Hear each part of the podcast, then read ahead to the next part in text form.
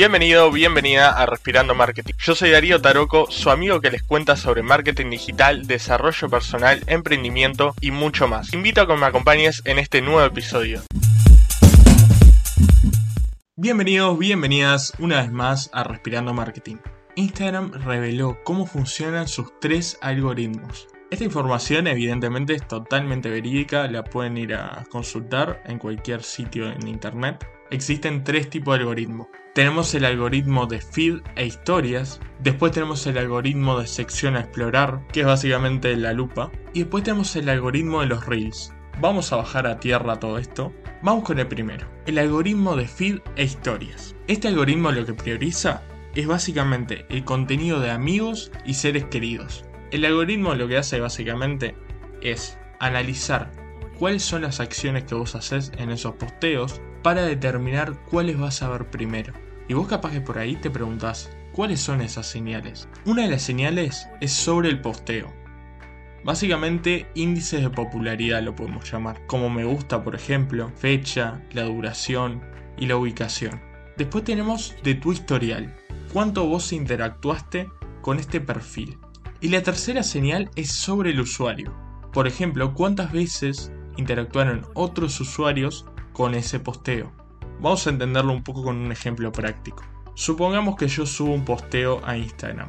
El algoritmo va a tomar este posteo y va a ver en qué fecha se subió, en qué horario, qué duración tiene, si es un video, si es un carrusel, si es un posteo simple.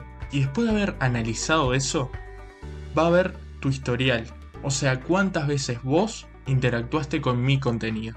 Y después lo que va a evaluar por último es la cantidad de veces que otros usuarios interactuaron con mi contenido. Instagram, en base a estas señales, lo que hace es analizar qué posteos te va a mostrar primero para que vos acciones. Un dato es muy importante es que se reduce el alcance si nosotros, por ejemplo, reposteamos algo de nuestro feed. ¿Con qué me refiero a esto? yo agarro una publicación de mi feed y la comparto en mis historias, al igual que la fake news. Estas dos cuestiones hacen que nuestro alcance se reduzca. Ahora vamos con el algoritmo de la sección explorar. Esta sección básicamente lo que hace es te muestra posteos de usuarios que vos no seguís. ¿Y cómo el algoritmo hace esto? Básicamente se fija en tu historial, según las publicaciones que te gustaron, guardaste o comentaste en el pasado.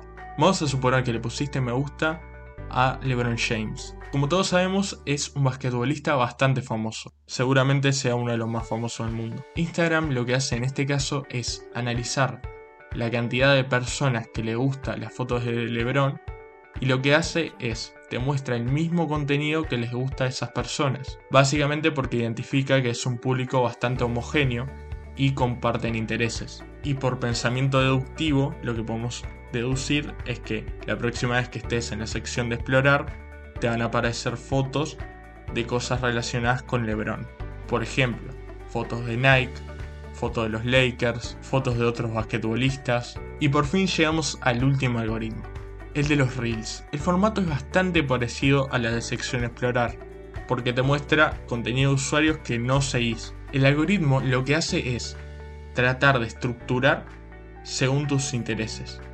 O sea que te va a mostrar los videos dependiendo del comportamiento que vos tuviste históricamente. ¿Y qué toma en cuenta para sacar estas conclusiones? Lo que considera importante el algoritmo es si viste reel hasta el final, si interactuaste o entraste en el audio.